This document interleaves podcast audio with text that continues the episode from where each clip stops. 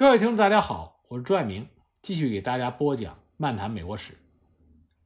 一七七四年八月，马萨诸塞的代表来到了大陆会议的举办地费城。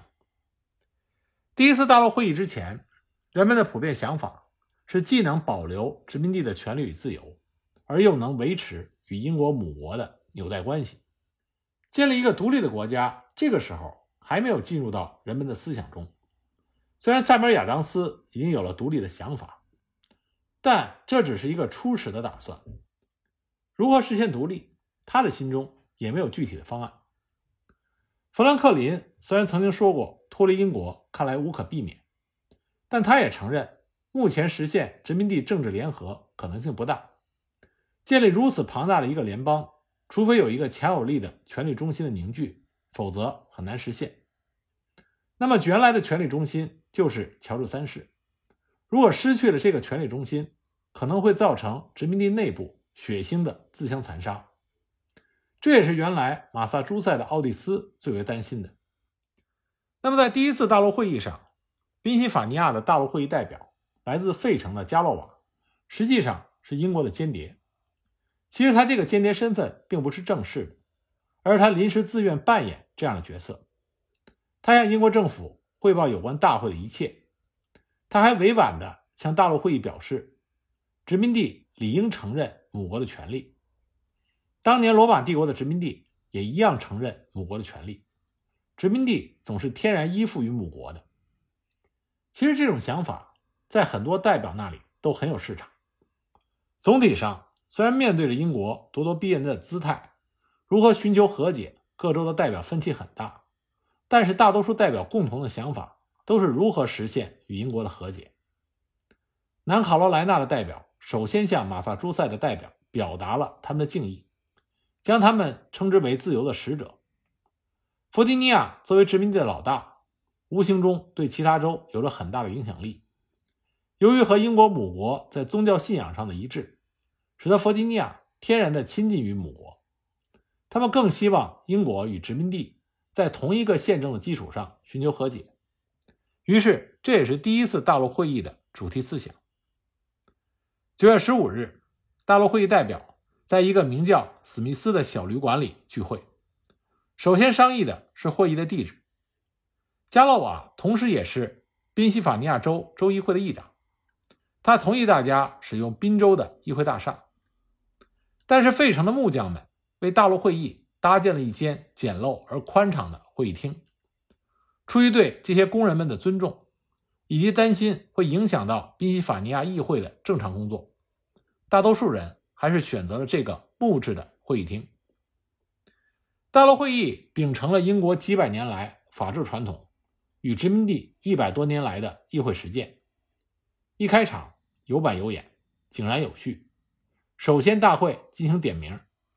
来自十一个州的代表分别将名字登记在案，接着选出了一位大会主席——弗吉尼亚最新的议会议长佩顿·伦道夫，他被选为大会主席。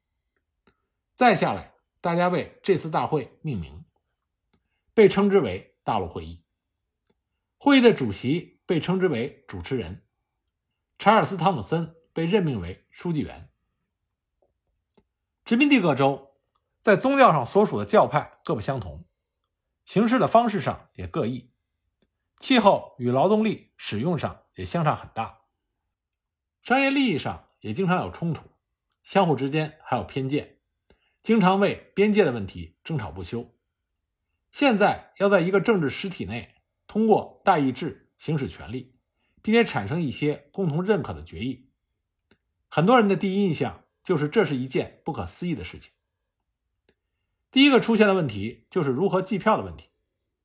当时总共有五十五名代表，每个州选派出他们认为最合适数量的代表出席会议。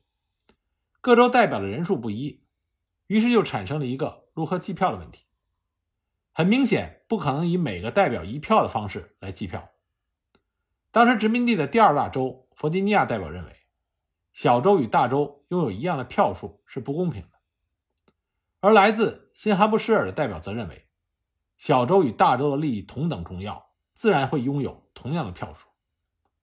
来自第一大州马萨诸塞的约翰·亚当斯也认为，以州为单位进行计票不合理。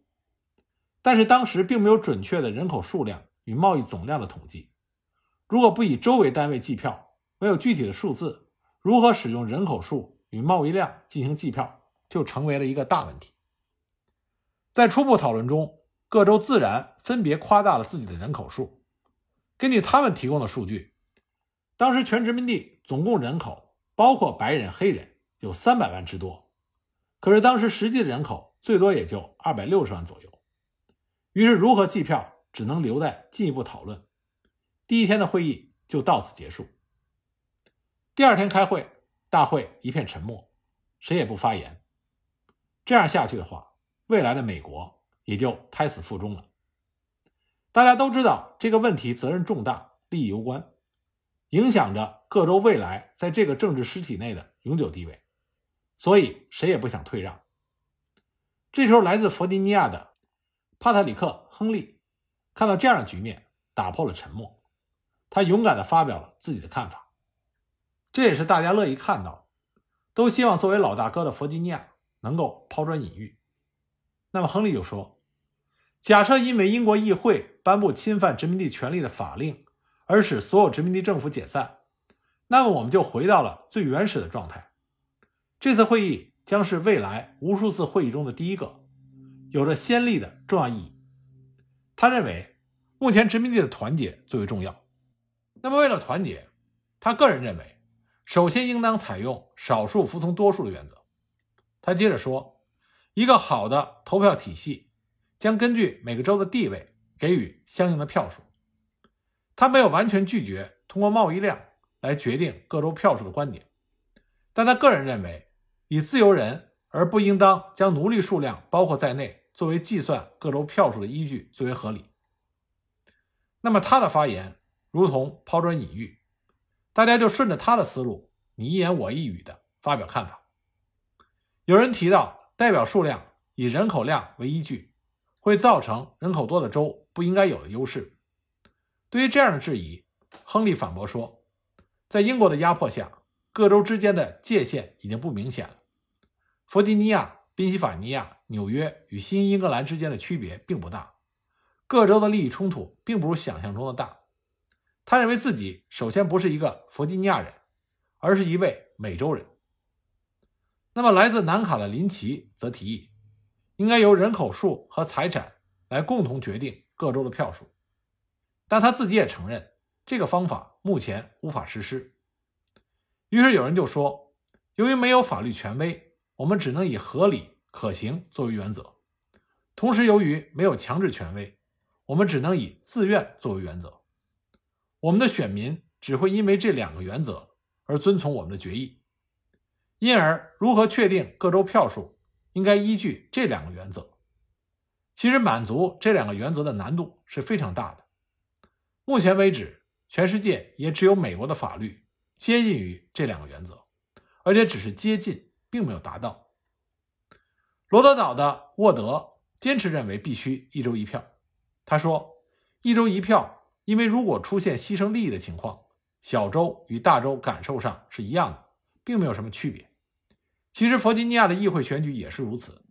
虽然各郡人口、财产上相差很大，但是每个郡只有平等的两票，就是同样的道理。”辩论中，弗吉尼亚的哈里森情绪一时失控。他说：“如果弗吉尼亚的代表人数没有比最小的州来得多，那么弗吉尼亚再也不会出现在类似的会议上。”但是，与他同样来自于弗吉尼亚的布兰德马上反驳说：“虽然通过人口量来确定各州票数对于每个州都很重要，甚至可以说是合理的，但是目前没有一个州有准备材料，所以通过这种方式，目前无法确定各州的票数。”现在最迫切的事是，要么殖民地的权利与自由得到声张，要么大家成为英国压迫下的奴隶。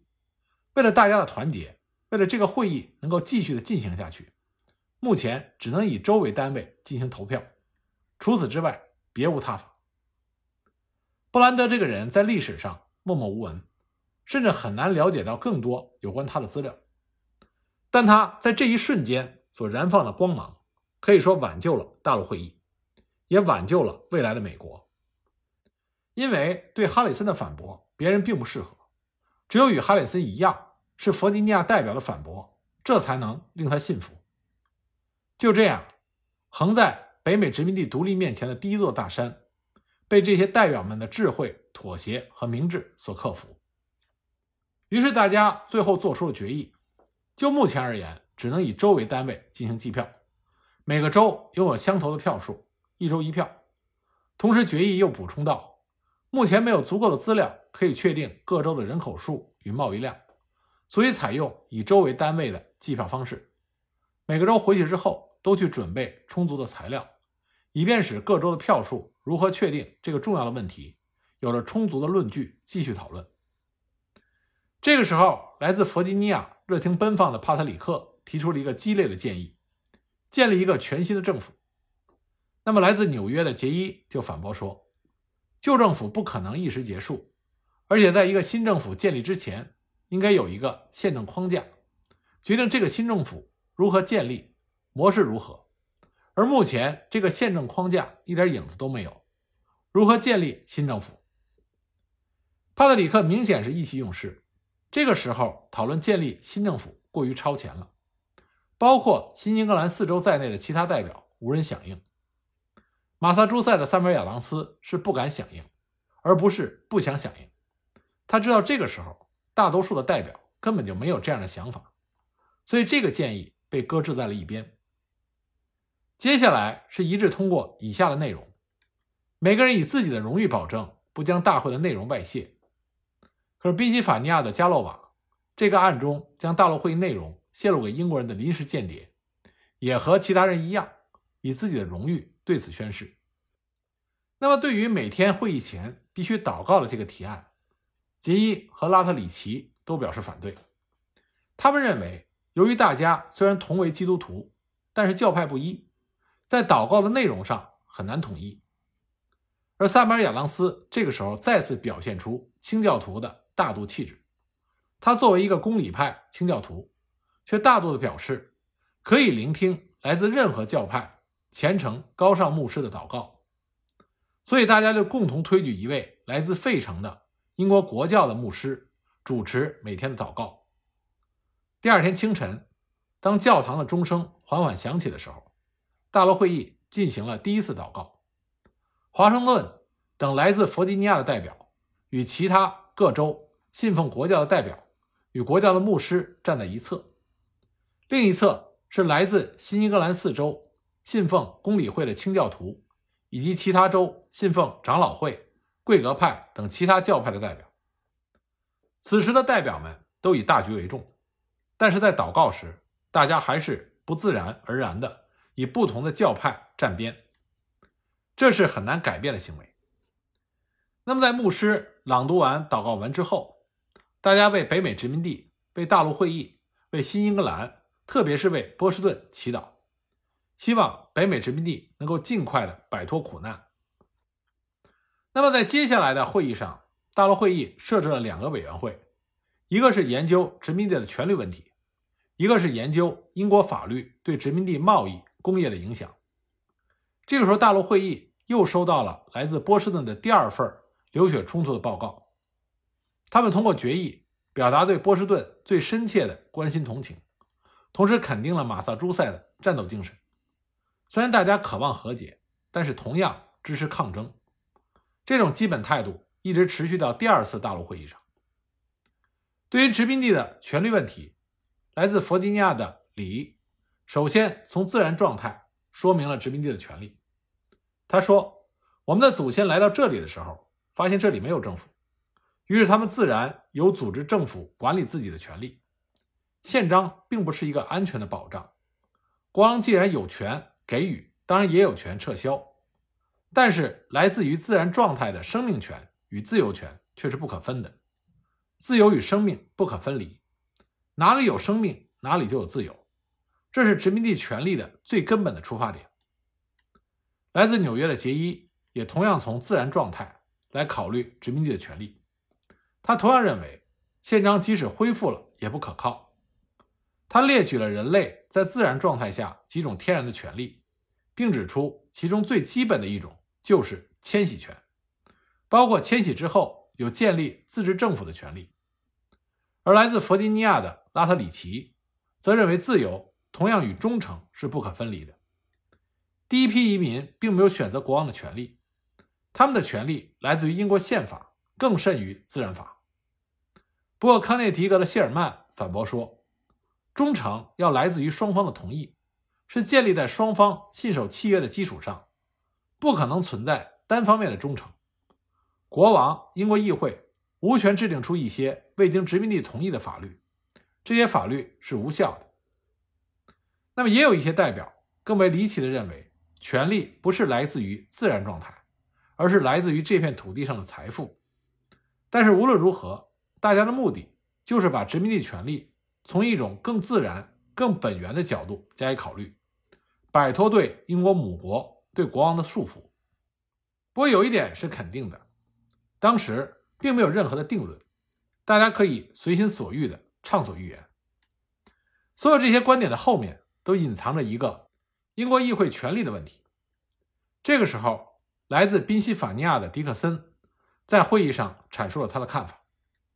迪克森我们之前提到了，就是一封农民来信的作者。正是他引爆了声势浩大的汤森德法案的抗争。